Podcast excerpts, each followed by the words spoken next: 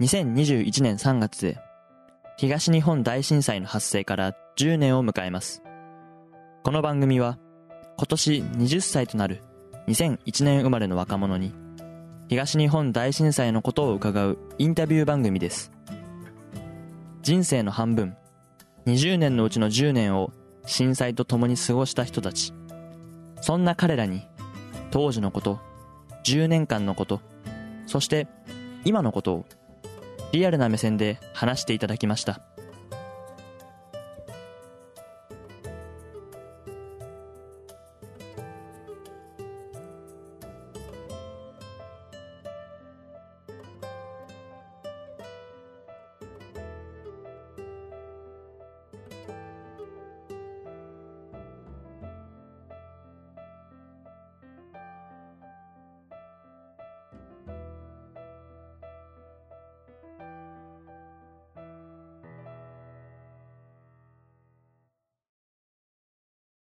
こんにちはラック Q です20分の10今回のゲストはエックさんにお越しいただいていますそれでは早速エックさん自己紹介よろしくお願いしますはい、こんにちは、エッグと申します。えーっと、震災当時の出身地、あ震災当時は、宮城県西部の内陸側に住んでました。よろしくお願いします。はいよろしくお願いしますはいえはい宮城県の内陸仙台市ですかそうですね、仙台市です。はい。仙台市の内陸西部と呼ばれる地域ですね宮城県の、さあそれでは早速お話を伺いたいと思いますあんまり敬語使うのあれかな そうね。じゃあまあここからね少しラフに聞きたいと思う聞き聞いていきますは、はいはい。えーさあ震災東日本大震災から10年経つわけなんですけれども、えー震災発生当時の記憶あるそうだね、本当に起きた時でしょうんそうそうそうそう結構覚えてたりはするかな。ああ、どんな感じ、どんな感じというか、何、どう、何してた下校えっとね、帰りの会。えっとね、帰りの会が終わって、その時、あのー小学校で、クラスでやってたことで、ちょっとこう、うんうんうん。学校の小学校のあのなんて言うんだろう農園っていうかあの植物とかこう育ててるはいはいはいはい。ところがあって校庭とは別にそこでちょっと腐葉土を作ってたのね、ああ、そういう活動っていうか、なんだろう、学外活動じゃないか。なんだろうな。授業、す授業なのか、それは。まあに近かったと思う確かあそれをちょっとみんなで見に行こうっつってクラスで見に行ってもうお開きになる寸前みたいなあ。ああ。時にこうガーって揺れてきたからうんうんうんうん。みんなでもう、その一箇所に集まって、こう、じーっと耐えてたっていう感じああ、そうか。じゃあそういう意味では、室内ではなかったってことなんだ。そうだね、屋外にいたね。うーん。じゃあその机の下に隠れるのではなくて、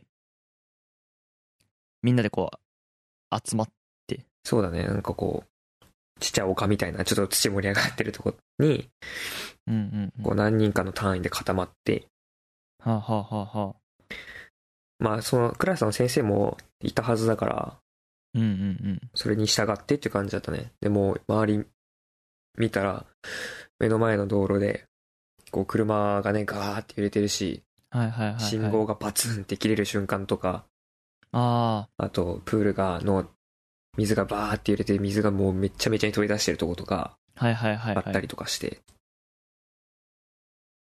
あとなんか、そういうビジュアル的なところは非常にの印象に残ってるんだね。じゃあ、そうだね。そっか。その信号が切れる瞬間ね、停電ってことだよね、その。そうね。なかなか見ないうんうんうんとは思う。けど。とりあえずでも自分たちがそのいる、なんだろう、農園というか、ところはなんか周りに倒れたりするようなものは、まああまりないような場所だったの。そうだね。こうかなり開けてて、あの、植あ物ー育てて、あとまあ田んぼとか、あそういったものばっかりだはっいはたから、近くに倒れてくるようなものはないし。あの、そうね、学校も、被害は多分ほとんどなかったんじゃが、建物がこう、崩れたりとかってことは、多分なかったと思う。いはいああ、なるほど。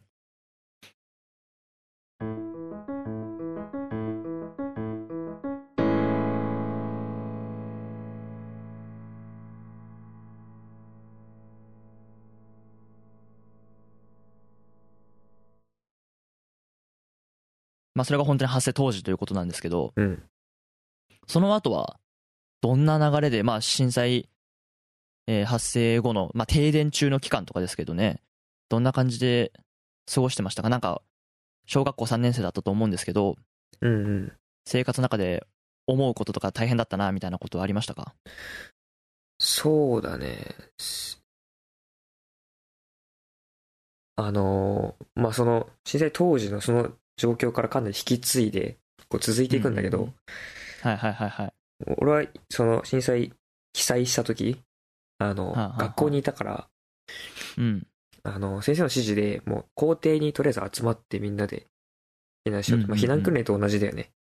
な集まはいっはいて、、校庭にね。そうそうそう。で、まあ、保護者とか来たら引き渡すっていう、はいはいはい。いわゆる引き渡し訓練の通りにやるやつ、そうそうそう、本当に訓練通りに始まったんだよ。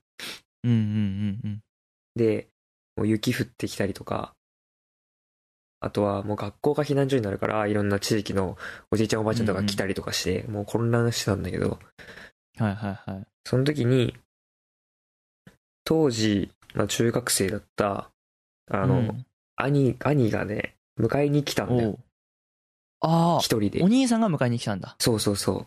で、その時、中学校もなんかの利用、理由が、事情があって、確か、うちの兄貴は家にいたはずなはあ、はあはあはの。で、その家に一人でいた状態から、あの、とりあえず、あ、必要なもの持ってたかな。まあ携帯とかだけを持って、うーん。小学校に俺のこと迎えに来てくれたの。ああ、そうなんだ。そう。で、まあ、そのおかげで、あの、まあ親両方とも仕事で出かけてて、うんうんうんあうんの、うん。来れないから、まあ、一人だったかもしれないってところを、買いに来てくれたと。その家まで行あってくれたっていうのが、すごい大きくて、あ、そっか。うん。その、その後また、いろいろまあ前後はするんだけど、あうんのうんうん家に戻って、あのー家に戻って、もう本当にもう何が何だか分かんなくて、こう、突っ立ってるだけはいのはい俺を、お前そこで待ってろって言って、玄関口で立たせて、で、自分は必要な防災用のラジオとか、懐中電灯とか、そういうものを持って、うんうん本当に必要なものをしっかり持って、あの、どっかに、あの、また別のとこに避難を連れてってくれたっていうことがあって、なるほどね。そっか。中学生のお兄さんが、そうやって、えーエッグのことを、まあ、引き連れて、というか、そリうードしそうてそうそうそうそう。一緒に行動してくれたと。そうそうそう。まあ、そうなんだよ。で、その時、まあ、そその時は分かんなかったけど、後から振り返ると、うんうん、うん。自分が中学生だったら、そこまで、こう、冷静に対応できねえなと思 って。そうだね。中学生って考えると、結構、行動力溢れるというか、すごい、冷静に、まあ、まあ、冷静というか、なのかな。まあね、お親からしたら中学生の子供がそうやって動いてるのもそれはそれで心配かもしれないけ ど。私そうかもしれないけどね。そう、だかまあら、でもね、そう、んもう自分だったらできなかったんじゃないかなって思うし、あ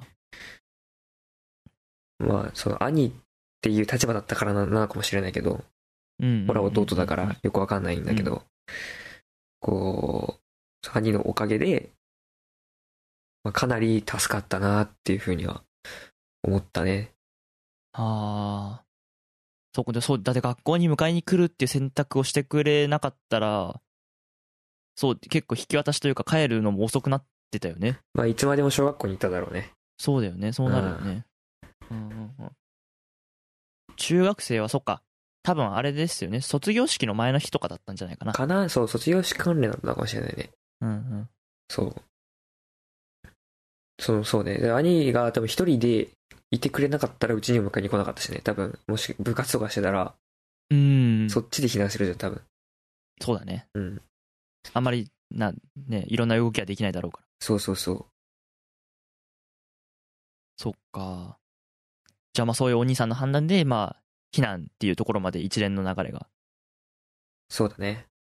できたって感じなんだね。うん。うーん。その後はじゃあ、避難所で生活してたの親御さんとはどっかのタイミングで。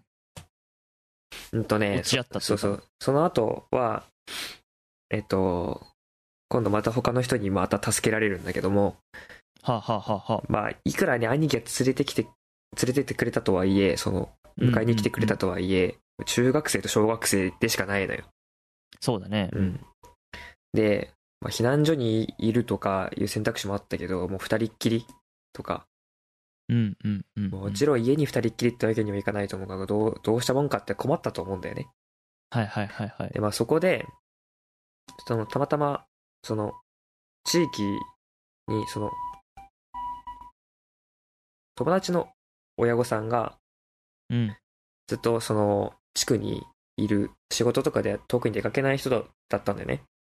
はあ、はあはあはあ、その時いてくれたんだ。そしたら、あの、うちにおいでって、二人でうん兄弟揃ってうちにおいでって言ってくれて、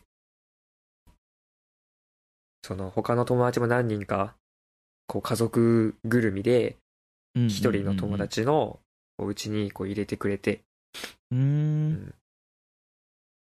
で、まあその時に、あの、必要なものをうちから持ってきて、で、はいはいはいはい。玄関の壁、玄関に張り紙をして、誰々くんのお家にいますっていう風に、うんうんうんうん、張り紙をすれば絶対、お父さんとお母さんわかるからって言って、はいはいはい。うち の兄貴にね、俺はわかんないから、ううちの兄貴に言ってくれて、友達ん家に入れてくれて、うーん。うんでだから暖房も、確保ってか、あの、ができてるし、うんうんうんうん。友達もたくさんいるし、こそうか。う、一箇所に固まって安心な状況で、あのー迎えてくれたんだよね。ああ、そう。で、それもだ当日の話だよね。そうだね、もう、まあ、当日の話だね。で、結局、親が合流できたのは、もう夜、暗くなってかなり経ってからまだ。うんうんうんうん。だったから、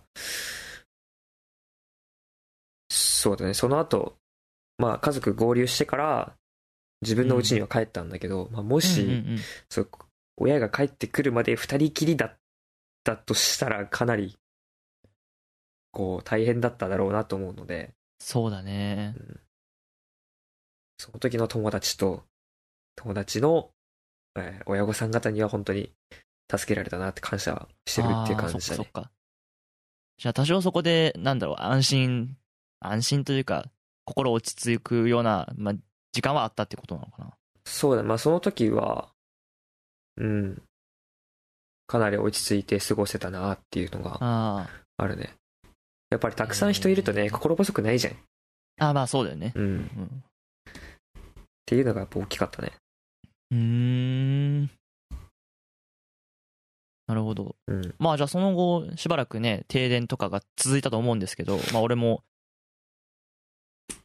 体感としては1週間ぐらい停電してたような記憶があるんだけど、そうだね。うん、でもっと短い、本当は短かったのかもしれないけど、もうちょっと。うん、まあ、どどうでしたか、その一連の一番大変だった時期というか。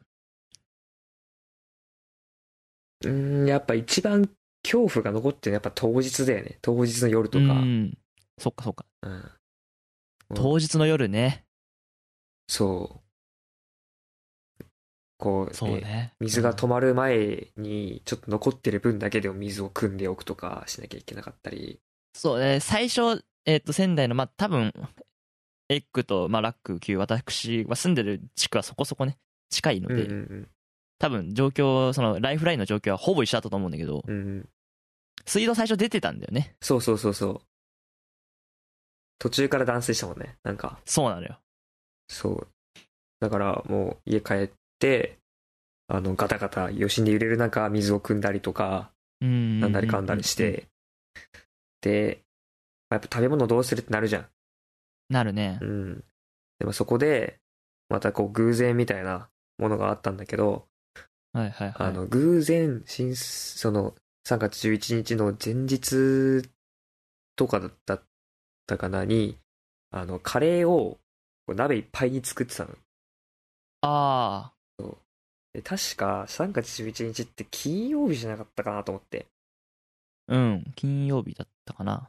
うん金、うん、なんか休みの日の前の日か、そうで、学校あったから金曜日、うん週末近かったはず。そうだよね。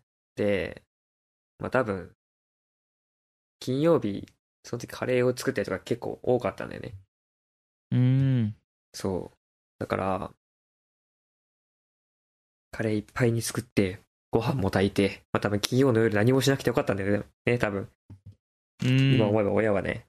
そっかそっか、仕事でね、帰ってきてすぐご飯だ、みたい な。そうそうそうそうそう。っていう感じだったから、あの、カレーがあったんだけど、まあ地震でね、はい。こう、倒れちゃったかなとか、全部ぶちまけちゃったかなって思ってたんだけど、うん。こう、うまい具合に揺れて、その、ガスコンロの奥側にこう、壁際にこう、なんつうの、ずれてくれたおかげで無傷だったんだよね。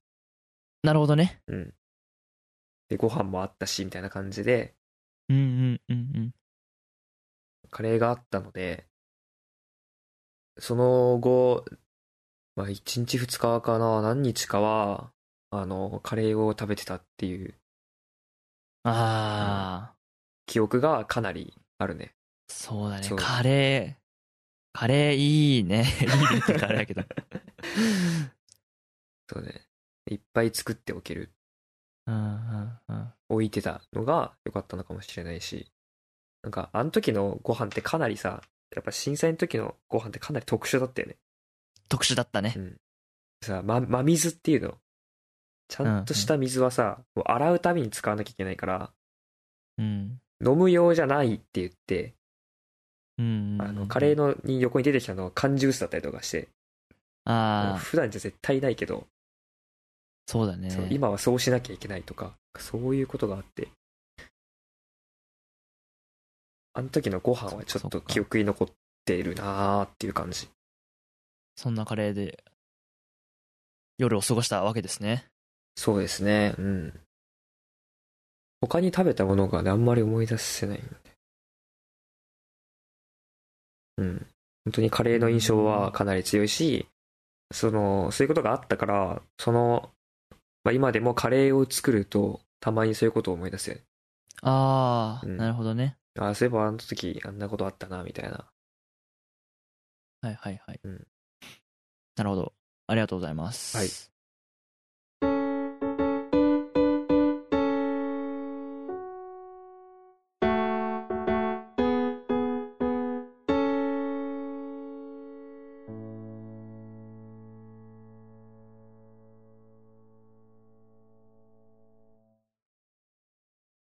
まあこれがね、震災の一連の流れというか印象に残ってることかなと思うんですけど、うん。まあ、その後、えーまあ停電が終わったあたりですね、まあ、1ヶ月ぐらい経ってからかな、まあ、4月にまた大きい地震があって、ちょっと停電したとは思うんですけど、うんうんまあ、いわゆる学校が始まったじゃないですか。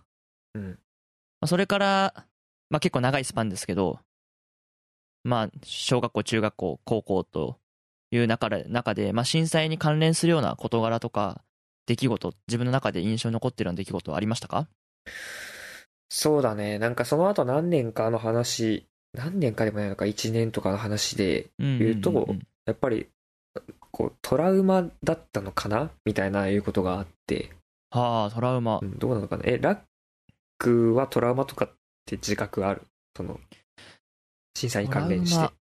震災に関連してトラウマはね、な、ないかなあの、その、うち、自分が通ってる小学校が校舎がダメになっちゃったんで、うんうん。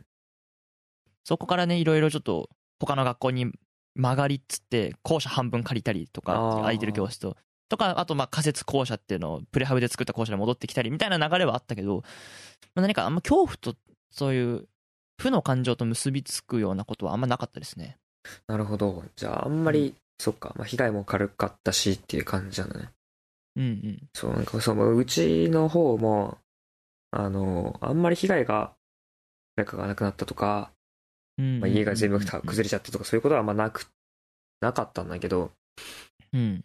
なんだ、やっぱり、こう、すごい大変な、怖い思いをしたっていうことが残っていたのか、うんうんうん。ちょっとまあ、詳しいことはよくわからないんだけど、うんうんこう、震災起きてから、1ヶ月とか、数ヶ月とかだったかな経ってから、うんうんうん。あのー自分の中で理由がわからないんだけど、ああ、はいそはうい。理由は、うん。理由はわからないんだけど、ものすごく、こう、ものすごく何かに怖くってしょうがないっていう日が来て、はあ、はあはあは朝学校にも行けないあ、うん。とか、本当に、あの、それこそ漫画みたいに 布団の中にうずくまったりとかっていうことだったような気がしたんだけど、うんうんうっんていうことがあって、でそう、か、それは実際自分がそうなってる時は、なんでかわかんないけど、とにかくそういう辛い感情が来て、そう学そ校うに行きそたうく。ないみたいな感じで思ってたんだ。そうだね。学校に行きたくないっていうよりかはなんかもうう動けないっていうか、ああ、は何いも、はい。もうパないニックみたいになっちゃって、できない、うんうん何もできないみたいな感じになっちゃったことがあって、うん。で、それが何回か、何回か来たのかな何回か来て、うんうんうん。ちょっともうダメだってことで、なんか、その、ね、じいちゃんばあちゃん、こう、うちに呼んできてもらったりとかもしたような気がしたんだけど、なんかそういう、何も被害がなかったにしても、その、でかい地震を経験したってことが、もしかしてこうトラウマだったのかなとか、ああ、はい。今になってはい思はったりするかな。い。う。うんん。まあその時期的な関係性もあるから、やっぱ今思うと、震災のショックがなんか関係したのかなっていうそうだね。うん。思う。実際半年とか、経ったり、まあ1年も経つ頃にはもう何事もなかったかのような感じでう、んうんうんうんこう、わーってパニックみたいになったりとか、怖くなったりとかってことはあまりなかったので、うんうん何かやっぱ震災に関連したものなんだろうなっていうふうには今思うかな。うん。ああ、うんなるほどね。ありがとうございます。はーい。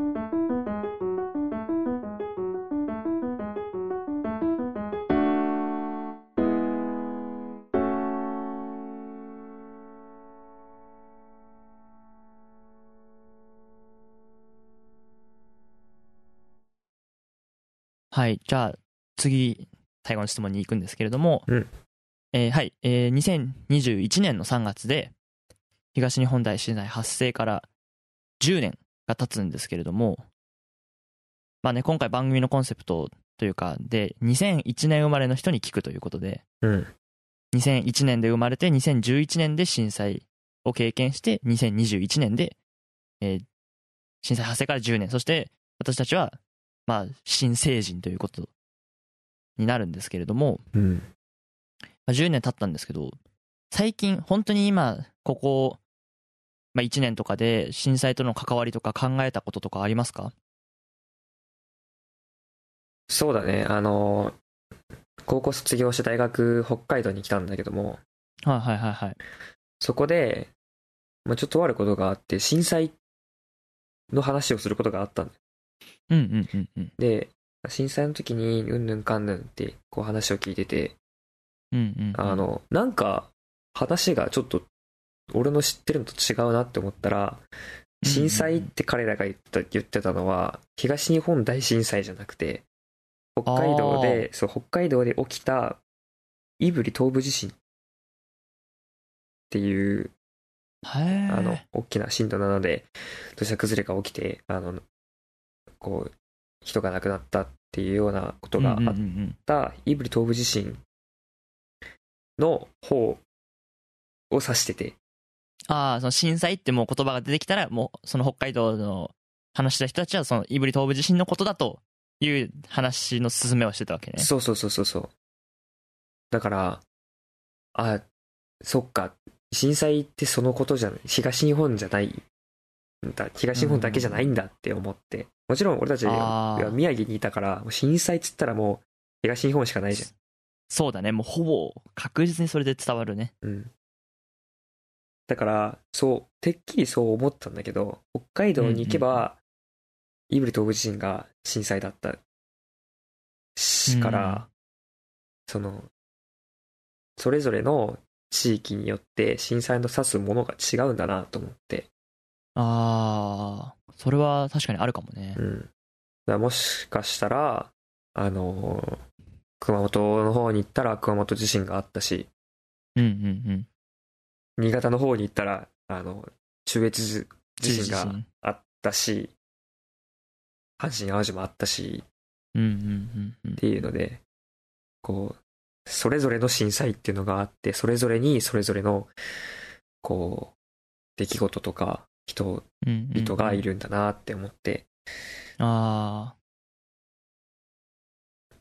そっかそっか。それはじゃあある種仙台、宮城からまあ出て気づいたことってことだよね。このそうだね。 1年間で。うんうんうん。だから、こう、それが、まあ逆に改めて震災のことをこう、思い出させたりとか、うんうんうん。っていうこともあったかな。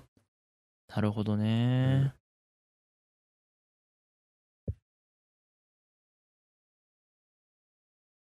はいはい。えっ、と、他に何か思ったこととかありますかそう思うこと、うん、そうね、考えること。ああ、そっか、そうだね。こう、語り部っているじゃないですか。うん。いいるねろんな、いろんなものにあるよね。震災だけじゃなそくうだて、戦災とかそうだね。にもあるけど、そうやって風化を防ぐっていうのって大事だし、うんうんうんうんうんうん。必要だとは思うんだけど、はいはいはい。難しいなーって、すごく思ってて。はあ、はあはあはあ、まあ、10歳で言っ、で、10年経ったってことは、うん。今10歳の子は、姿勢を知らない。うん。まあ、経験したかどうかはギリわかんないけど、記憶には多分ないないですね。のだろうと思うよ。そうだね。うん。だけど、そういう子たちに、こういうことがあったんだよって、その事実を述べるだけでは、うんうんうん。こう、俺たちが戦争があったんだなっていうことを知るのと同じで、うんうんうんこう、強い実感とかそういうものがないのかもなっていううん。あこあ。とが、もちろん、まああの、震災の遺構とかね、うんうんうん。被害の爪痕とか見たらちょっと違うと思うんだけど、はいはいはい。話を聞くだけでし風化って防げるのかなって思ったことがあって、ああ。記録するだけでいいのかなって思ったことがあって、そうね例えば、そのそあうるいは。はいはい。そうそう、あの、こうもうちょっと、うんこう現実的かどうかわかんないよ。だけうんど、うんうんあの、前はさ、民間伝承とかで、うんうん。こう、すっうんごい、なんか、薬剤の、こう、神とか、うん。あと何あの、鬼とかね。そう、鬼とか、そうそうそう。そういったものがあったじゃない。で、もしかしたらそれ後は、こうし、過去にあった災害を、そう、例えたもので、うんうんうんうん。あの、そういう伝え話、おとぎ話みたいな形で、うんうんうん何が。これこれが起きた時はこうするっていうのを伝えてきたのかもしれないし、はいはいはいはい。あとは地名にね、あの、今はちょっと自治体の統廃合とかで、亡くなってしまった地名うんに津波とかを表す、こう、言葉があったっていうのをどっかで聞いたことがあるので、なんかそういう形で、こう、ただまっすぐに伝えるだけでは、どうしても消えちゃうのかもしれないなってちょっと思ったことがあったんだよね。はあはあはあはあはあ。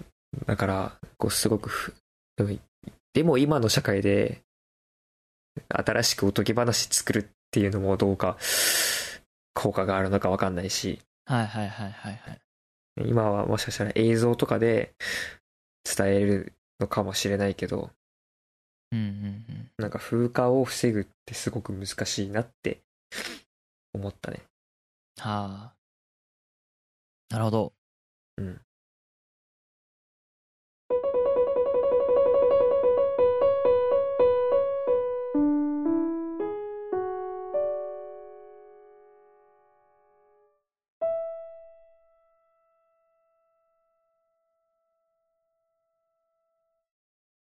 えー今回20分の10では X さんをゲストにお招きしてお話を聞いてきました最後に、えーまあ、改めてね10年経つわけなんですけどさっきも、ね、風化って話が出てきたんですけどどうですか X 自身はそうだね。